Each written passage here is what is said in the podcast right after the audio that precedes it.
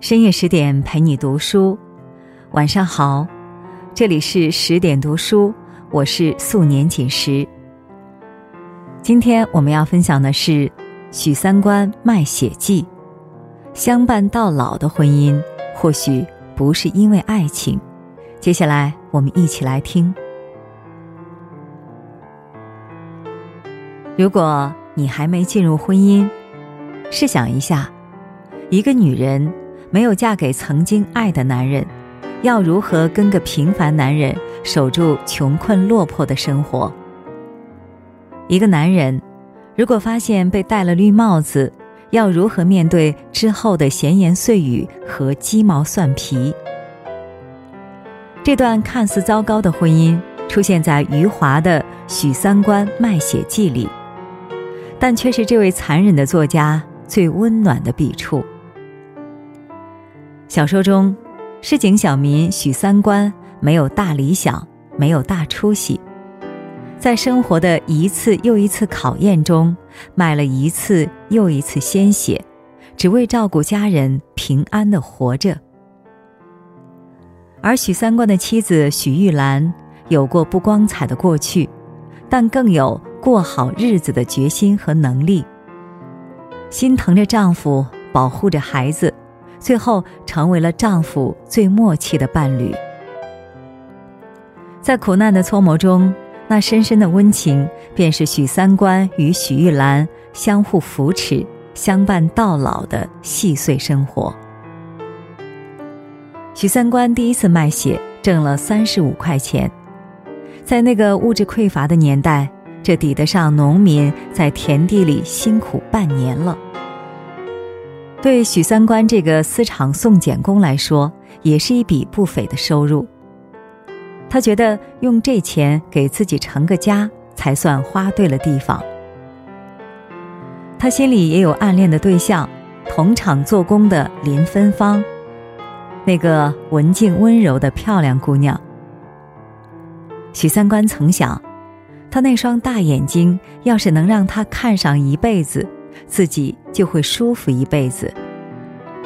可是，除了为了争取好检，在他手背上偷捏一下，林芬芳几乎和他没有任何交流。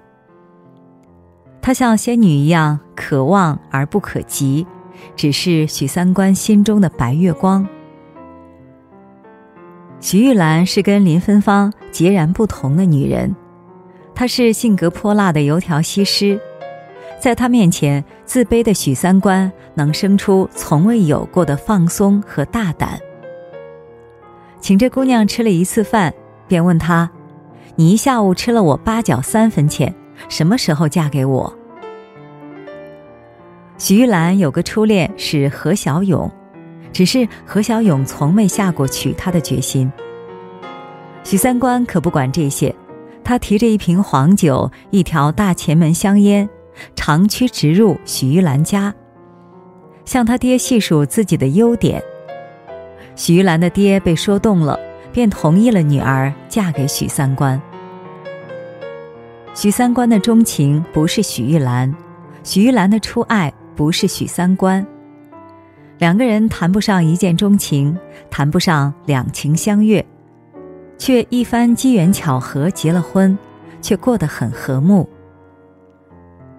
许玉兰不会温文尔雅，却是会做衣服、会做饭的持家好手。闹饥荒的日子，她每次匀一把米放在床下小米缸中，节省出那么一口米，关键时刻让全家少挨饿。她不仅攒粮食，还攒手套，攒够了就拆了线给家人做线衣。不过，一直攒到第七年。许玉兰才舍得给自己织一件。对许三观来说，一个把艰难日子过得生机勃勃的女人，最能给无父无母的他家的安全感。许三观虽然心里有点瞧不上许玉兰，却是疼爱妻子的好男人。婚后，许玉兰要什么他就给什么，老婆月事时，他承担了所有家务。尽管自己不喜欢大吵大闹，但每次许玉兰大大咧咧，他也不多责备，常常帮他收拾残局。对许玉兰来说，一个能真心包容、怜惜她的男人，最能给初恋无果的她爱的满足感。对许玉兰和许三观来说，他们都是彼此对的人。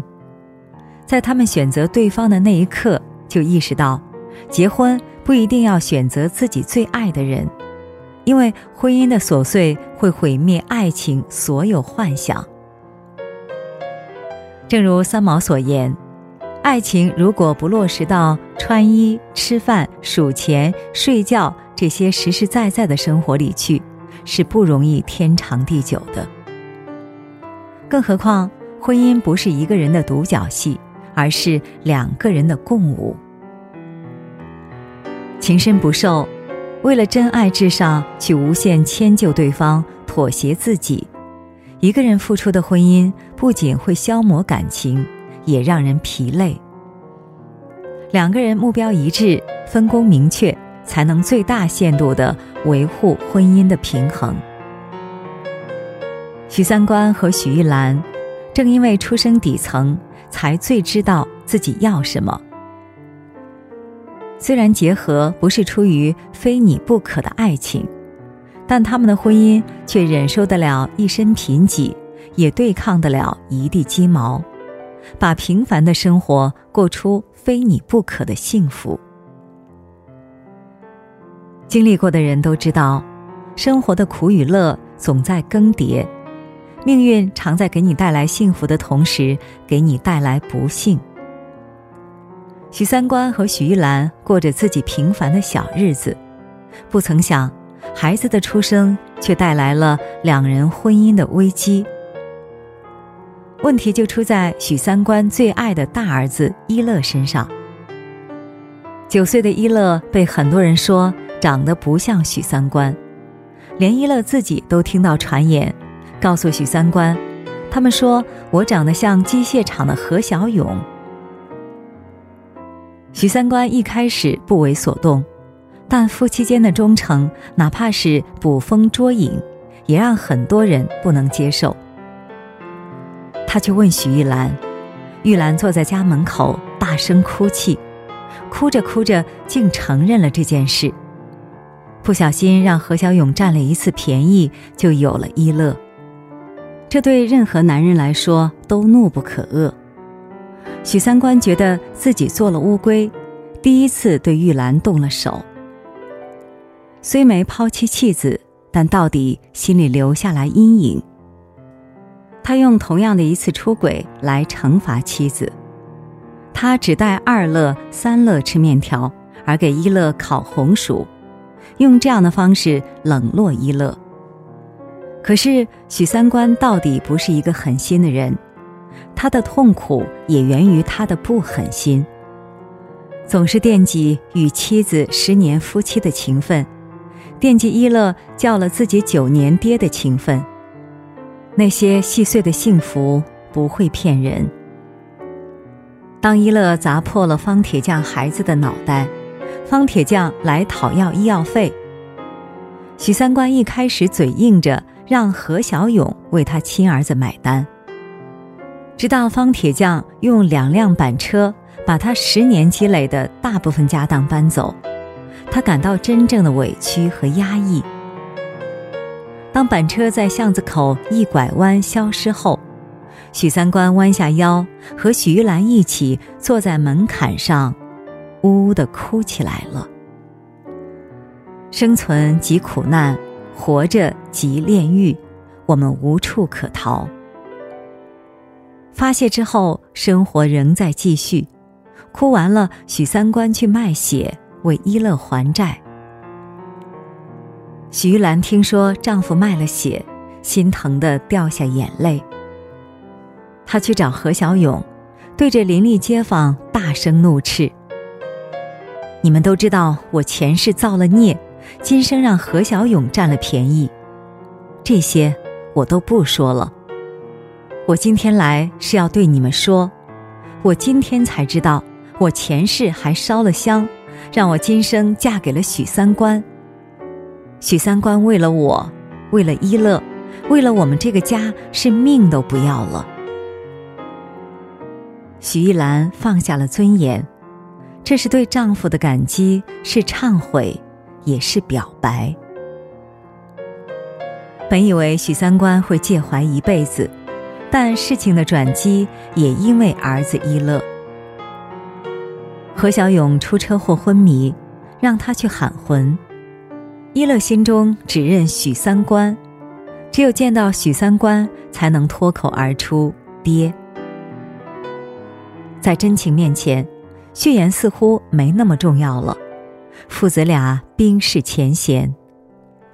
有谁再敢说一乐不是我儿子，我就跟谁动刀子。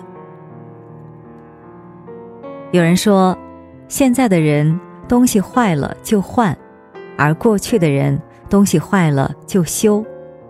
婚姻也是如此。当婚姻遭遇危机，逃出婚姻并不能解决一切问题，它甚至解决不了问题。真正会经营婚姻的人。是不轻言放弃的人，因为日积月累的夫妻感情是复杂的，有温情，有珍惜，有感动。正是无数的真心相付，才让人无法轻易割舍。许三观的修补方式就是接纳和包容，在无奈的场景，他做了一个爱的选择，对一乐的接纳。实际上也是一种放下，而真正放下，便会发现，生活虽不可能像你想象的那么好，但也远不会像你想象的那么糟。其实，这个世界上所有岁月静好的婚姻背后，都一半是残酷，一半是温情。生活残酷的让人害怕，因为要一路披荆斩棘。变数太大，爱却让人什么都不怕，因为有人心疼，便是最温情的力量。许三观的婚姻危机，面对生存都成问题的灾荒年，只能暂时搁浅。看着一家人喝了五十七天玉米粥，许三观又瞒着家人去卖了血，只为让大家吃上一顿好饭菜。下馆子的时候，告诉家人，这一天要当成春节来过。徐玉兰心疼丈夫，却不能做什么，只能把许三观卖血的钱叠好，举起手去擦流不完的眼泪，擦了脸颊的，再擦眼角的，在以后的日子里发誓更加去爱丈夫。照顾好这个家，在艰难的日子中，许三观和许玉兰逐渐和好了，之前的局域和阴影逐渐消散，在对彼此的爱护与照顾中，感情反而重新被唤醒。生活再苦，一个家，两夫妻，有了爱，什么都不怕。然而，更大的危机涌向了这个家。文化大革命，长得漂亮、性格张扬的许玉兰被贴了大字报，说她是破鞋妓女。许玉兰气得破口大骂。许三观坚定地站在妻子的一边，向众人解释，还让儿子们天黑写上新的大字报，盖上对妻子的污蔑。然而这些都无济于事，徐兰被押到广场挨批斗，被剃成阴阳头。挨批斗时，孩子们都不愿给他送水送饭，许三观就自己亲自去。看到妻子穿着破烂衣服，脊背弯曲的厉害，他心疼极了，在米饭下面藏了没舍得给孩子的红烧肉。喂着妻子吃几口。后来，人们要求他在家里也搞批斗。为了妻子在孩子们面前的尊严，他不惜舍了老子的脸面，向孩子们承认自己的出轨。我和你们妈一样，都犯过生活错误，你们不要恨他。在那个随时可能被所有人抛弃的年代，徐玉兰和许三观却彼此相扶着，渐渐挺了过来。我在外面受这么多罪，回到家里只有你对我好。我脚站肿了，你倒热水给我烫脚；我回来晚了，你怕饭菜凉了就捂在被窝里。我在街上。送饭送水的也是你，许三观，你只要对我好，我就什么都不怕了。都说世界上的男女感情最终归结于两种，一种叫相濡以沫，一种叫相忘于江湖。在世道最难的时候，他们眼里心里。没有了想把对方相忘的心思，只有相濡以沫的情谊。原来，婚姻的脆弱和坚强也都超乎自己的想象。有时，一句流言蜚语就能让婚姻摇摆不停；有时，也发现彼此陪伴扶持，便能咬着牙走了很长的路。在残酷现实中的那些温情，便是相互慰藉着走下去的最大希望。就这样过了许多年，两人都渐渐老了。老年的许三观过上了好生活，却有一次突然想卖血，却因年老体弱被拒。看着许三观怅然哭泣。儿子们笑他自找难受。只有许玉兰懂他的情怀。他带他下馆子，吃不用卖血也能得偿所愿的猪肝黄酒。许三观笑了，我这辈子就是今天吃的最好。夫妻走到最后，最深厚的情谊不过是，你的心思。我都明白，他们终其一生，成为彼此最亲的人。世间有许多不称心的伴侣，在相互嫌弃中走到了最后；也有许多不如意的婚姻，也在磕磕绊绊中走到了白头。我爱你，重要吗？在许三观的婚姻中，似乎从未说出这三个字。但相濡以沫，日消情长，却让他们经得住一切苦难搓磨，换来天长地久。这也是大多数人婚姻的样子，没什么风花雪月和浓情赤爱，只有用时间、习惯、关心、陪伴共同浇灌的情感。才是相伴到老最大的依仗。好啦，今天的文章我们就分享完了。更多美文，请继续关注十点读书，也欢迎把我们推荐给你的朋友和家人，让我们在阅读里遇见更好的自己。今晚就是这样，晚安。